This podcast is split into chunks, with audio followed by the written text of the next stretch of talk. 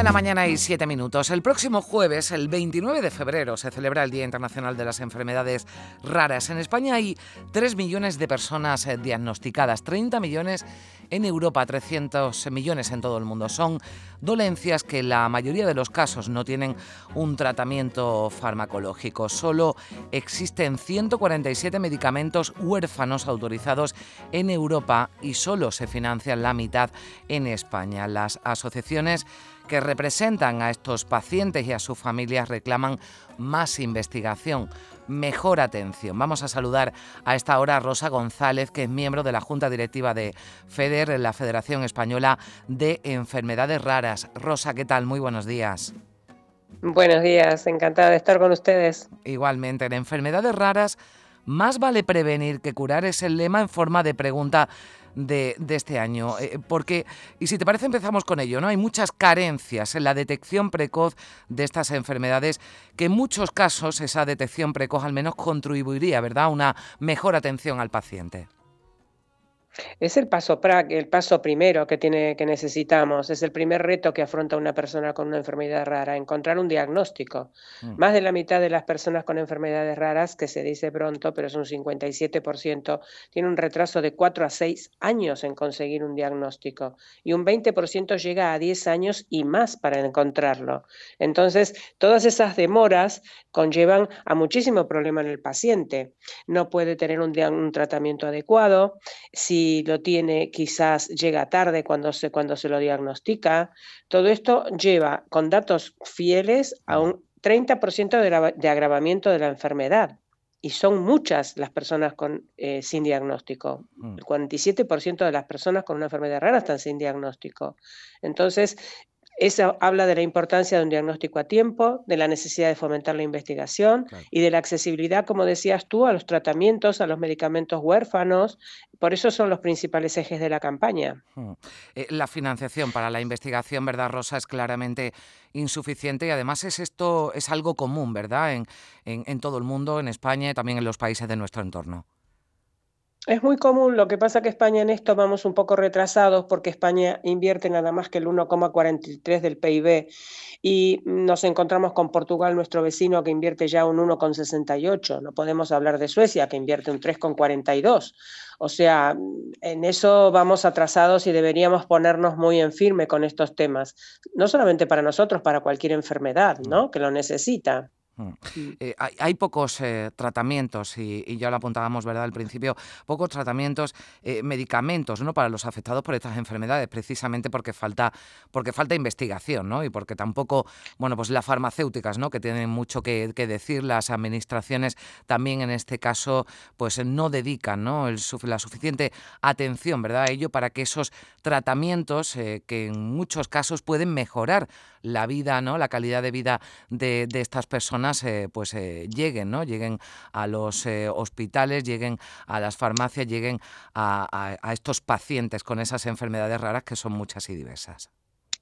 Es que si no hay un diagnóstico es imposible conseguir un tratamiento. Entonces, muchas veces el que se consigue es inadecuado.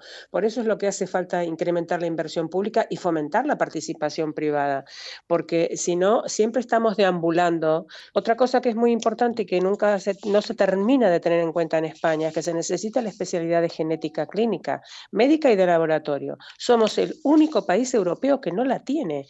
Entonces, el paciente deambula por consultorios. No le podemos exigir tampoco a un médico que sepa sobre 7.000 enfermedades raras, pero sí que si tuviéramos una especialidad genética deambularíamos menos y los médicos especialistas tendrían otro compromiso ¿no? con, una persona que, que tiene una enfermedad rara. Hay que considerar que puede haber un médico que a lo mejor recibe una rara en su vida Mm. Hoy cada vez, gracias a Dios, piensan más en una rara, porque por todo el movimiento que hay de que se hace de difusión y de concienciación de todos, pero eh, te necesitamos el apoyo también de ellos, mm. ¿no? De que cuando llegues ellos mismos se permitan pensar en una rara. Claro, hablamos de, de, dolencias, de enfermedades raras, que así se denomina muy distintas, pero lo que tienen en común es esa menor prevalencia, pero que por ello Rosa no las hace menos merecedoras, ¿verdad? De una atención correcta. Absolutamente. Eso es lo que decimos siempre. Somos raras por prevalencia, pero no somos raras porque nosotros somos raros. ¿Qué pedimos nosotros para una enfermedad? Otra, suponte, cáncer, que tiene muchísimo dinero en investigación.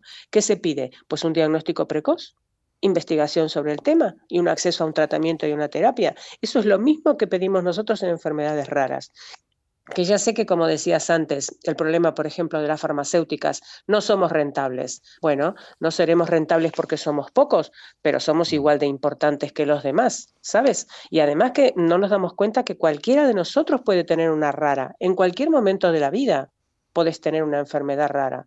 Entonces hay que trabajar justamente, por eso se hablaba de lo que decías, del lema de este año, de más vale prevenir que curar, ¿no? La OMS dice que no solamente es prevenir la aparición de la enfermedad, prevención es también detener luego el avance, a tener las consecuencias una vez que está establecida. Tenemos el COVID a un paso atrás nuestro. ¿Qué pasó con esto? Pues es lo mismo. ¿Qué tuvimos que hacer? Detener el avance, a tener las consecuencias, ¿no? Una vez que ya lo teníamos, ¿no? Una vez que ya estaba aquí. Entonces, entonces, parece que somos raros, entonces somos, somos así como... No, no, no. Ese es el desconocimiento que hay alrededor de las raras. Pero después es una persona con una enfermedad y necesita lo mismo. Bueno, demandabas, ah, está esa demanda de esa especialidad de genética médica que no, que no existe en España, pero también hay una reclamación porque al margen de que haya investigación, de que se consigan, eh, que las eh, farmacéuticas, que se consigan esos tratamientos específicos para estas enfermedades, eh, enfermedades raras, hay, bueno, otros servicios, ¿verdad?, que reclamáis también y que pueden ayudar a mejorar la calidad de vida, ¿no?, de, del paciente, pues me refiero desde atención psicológica, ¿no? Rehabilitación. Claro, las terapias posteriores, ¿no? Que tenés que tener, psicología, eh, fisioterapia, a la atención psicológica. A ver, la atención temprana, necesitamos trabajar temprano, cuanto antes conozcamos un diagnóstico y antes lo empecemos a tratar. Menores después son los riesgos que hay de que esa mm. persona esté cada vez peor. Y una cosa que tampoco se dice mucho y es lo del cribado neonatal, ¿no? Mm. Es otro modo de diagnóstico y con esto se puede ayudar por ahora con raras a muy pocas, pero hay que hacerlo. Hay una disparidad absoluta y España tiene esta particularidad de, que vivimos en 17 países dentro de uno, ¿no? Porque según la comunidad autónoma donde vivas, pues tienes, por ejemplo, un cribado en Murcia de 40 enfermedades y en Asturias o Baleares 8. Entonces, ¿por qué hay que deambular de provincia en provincia o de lugar en lugar buscando que te atiendan mejor? ¿No? Debería haber un, en eso, ponerse de acuerdo y que sea homogéneo para cualquier, para cualquier habitante. Y lo que decías antes, que también es mm. importante, lo del acceso en equidad a mm. medicamentos y terapias. No se entiende que si hay 147 medicamentos en Europa que están reconocidos y nosotros financiemos 78. Y el año pasado tuvimos una demora de 23 meses de media en conseguir un medicamento. Entonces, eso te hace más vulnerable pues son más que justas todas esas reivindicaciones que hemos querido traer aquí a Canal Sur Radio. Bueno, pues a pocos días ya, el próximo jueves 29 de febrero, se celebra ese Día Internacional de las Enfermedades Raras. Rosa González, eh, miembro de la Junta Directiva de FEDER, de esa Federación Española de Enfermedades Raras, gracias por, por atendernos y aquí nos tenéis para lo que necesitéis. Un abrazo, Rosa. Yo digo siempre que gracias a ustedes, porque en realidad son los que están siempre al pie del cañón con nosotros. Pues aquí seguiremos. Que tenga buen día, adiós. Igualmente, gracias.